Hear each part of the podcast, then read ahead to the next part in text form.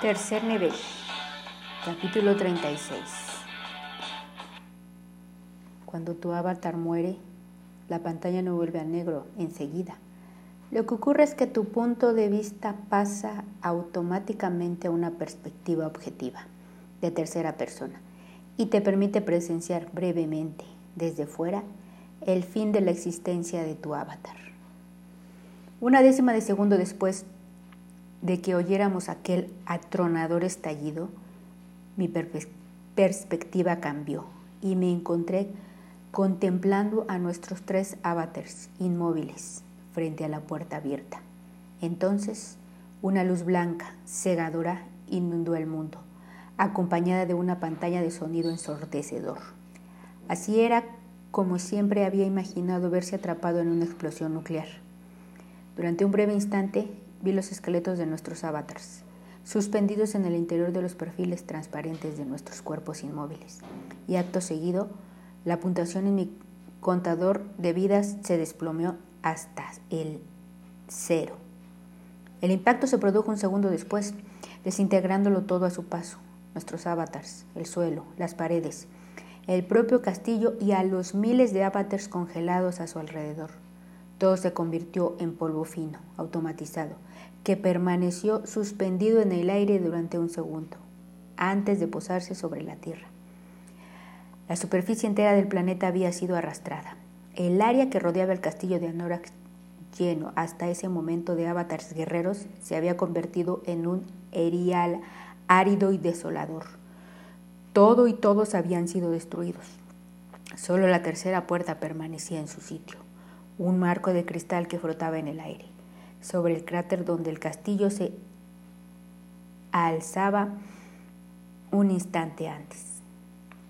Mi sorpresa inicial dio paso al temor cuando me di cuenta de lo que acababa de suceder. Los Sixers habían detonado el cataclista. Era la única explosión, solo ese artefacto, increíblemente potente, era capaz de algo así. Habían matado a los avatars del sector y destruido incluso el castillo de Anorak una fortaleza que hasta ese momento había resultado indestructible. Yo contemplaba la puerta abierta que flotaba en el espacio vacío y esperaba lo inevitable, que apareciera el mensaje final en el centro del visualizador, la palabra que sabía que todos los avatars debían de estar viendo en este momento. Game over. Pero cuando al fin aparecieron unas letras, el mensaje era otro Felicidades, tienes una vida extra. Después, mientras contemplaba asombrado el mensaje, vi que mi avatar reaparecía, regresando a la existencia en el punto exacto donde acababa de morir segundos antes. Volví a encontrarme frente a la puerta abierta, pero entonces flotaba en el aire, suspendido varios metros por encima de la superficie del planeta, sobre el cráter creado por la destrucción del castillo, mientras mi avatar terminaba de materializarse, bajé la pista y constaté que el suelo sobre el que me había apoyado hasta hacía un momento había desaparecido. Y lo mismo sucedía con mis botas de propulsión y el resto de las cosas que llevaba. Parecía que yo también me había quedado suspendido en el aire, como el coyote de los dibujos animados del correcaminos. Y entonces me desplomé Traté desesperadamente de agarrarme de la puerta que tenía delante, pero quedaba fuera de mi alcance.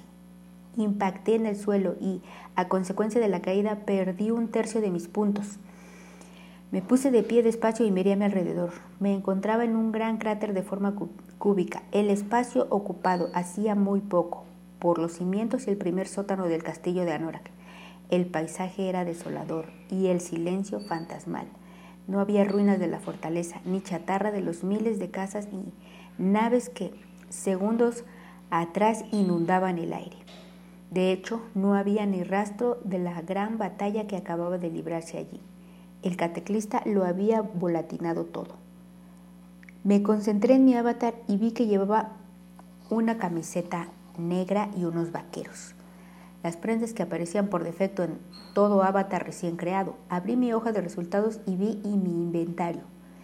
Mi avatar mantenía el mismo nivel y puntuación que antes, pero el inventario estaba totalmente vacío, salvo un artículo. la moneda de 25 centavos que había obtenido tras jugar la partida perfecta de Pac-Man en Archide. Tras guardarla en mi inventario, no había podido sacarla de allí, por lo que no había podido aplicarle adivinaciones ni hechizos de identificación. No había podido averiguar cuál era el verdadero propósito de la moneda, ni de sus posibles poderes. Con todos los acontecimientos tumultuosos de los meses pasados, había llegado a olvidar incluso que la tenía.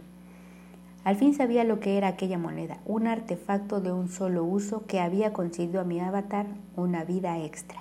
Hasta ese momento yo ni siquiera sabía que algo así fuera posible. En la historia de Oasis no había constancia de que nadie hubiera adquirido una vida extra. Seleccioné la moneda del inventario y una vez más intenté extraerla. En esta ocasión pude retirarla y la sostuve en la palma de la mano pero su único poder ya había sido utilizado. No poseía propiedades mágicas. Era una moneda de 25 centavos, nada más. Alcé la vista y vi que la puerta del cristal flotaba 20 metros por encima de mí.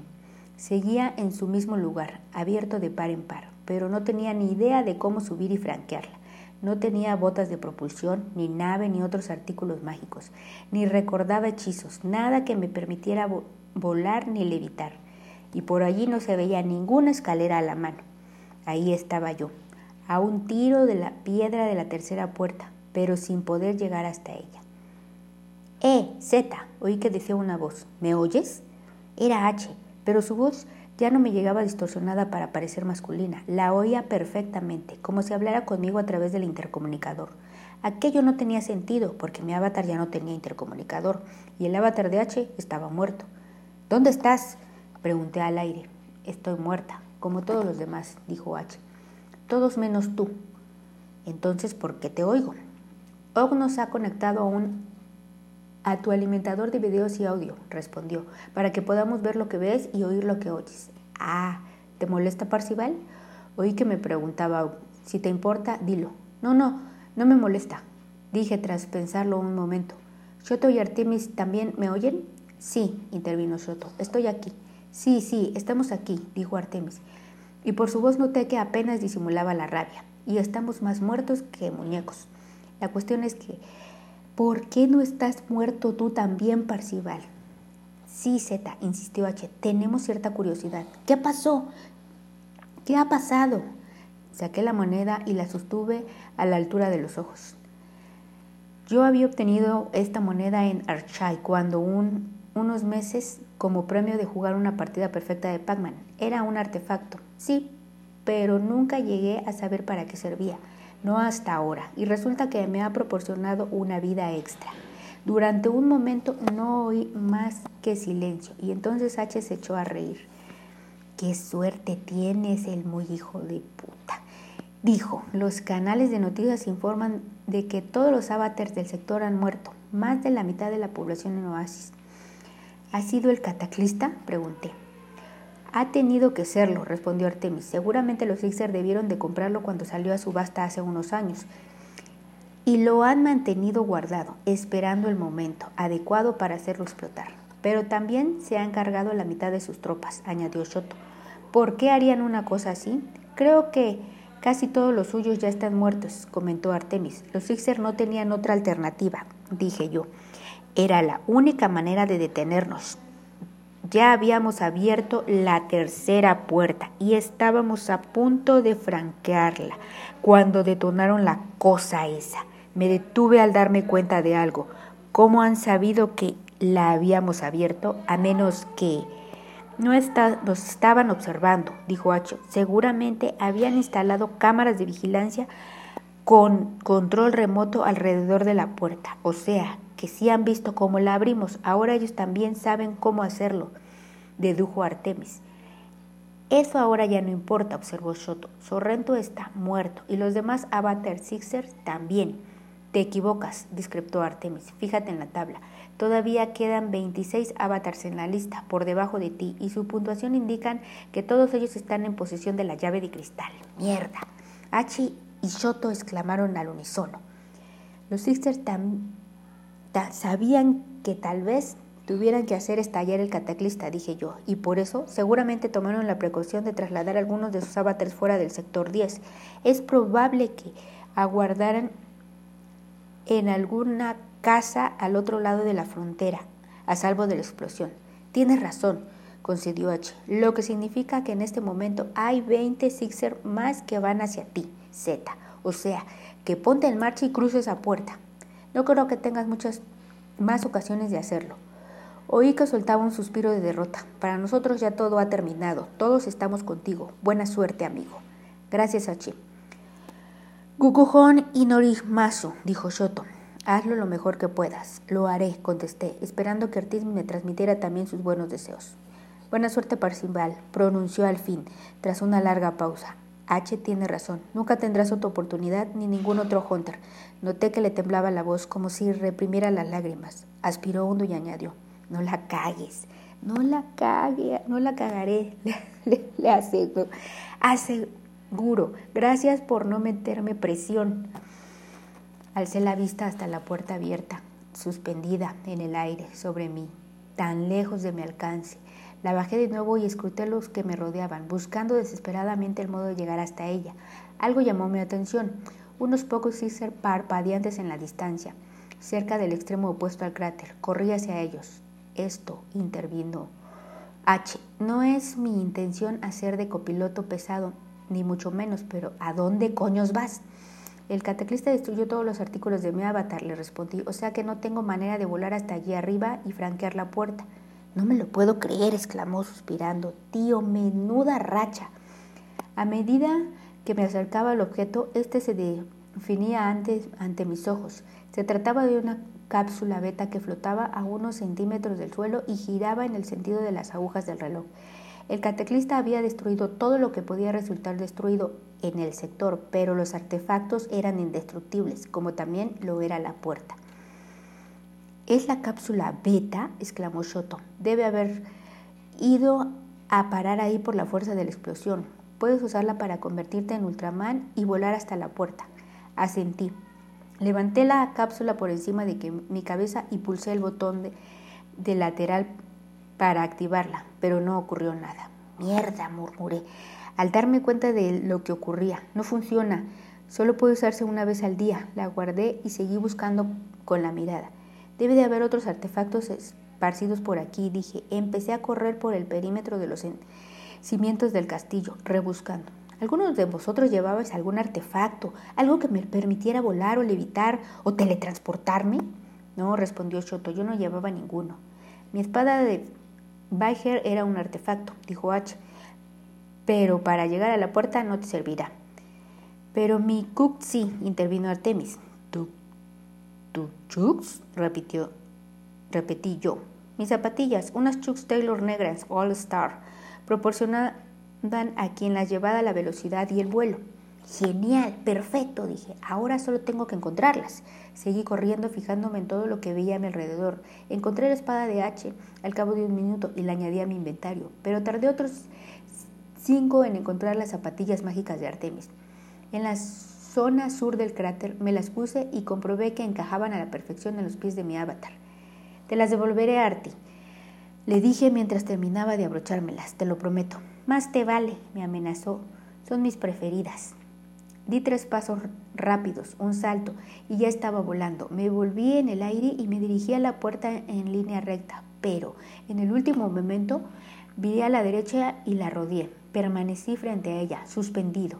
La puerta de cristal abierta también se encontraba suspendida en el aire, a unos pocos metros de mí. Me recordaba a la puerta flotante que acompañaban los créditos de inicio de la serie La Dimensión Desconocida. ¿Qué estás esperando? me gritó H. Los Sixer pueden aparecer en cualquier momento, lo sé, pero antes de entrar tengo que deciros algo a todos. Bueno, pues suéltalo rápido, dijo Artemis, no hay tiempo. Está bien, está bien. Solo quería decirles que sé cómo debéis sentiros los tres en este momento. Lo que ha ocurrido no es justo.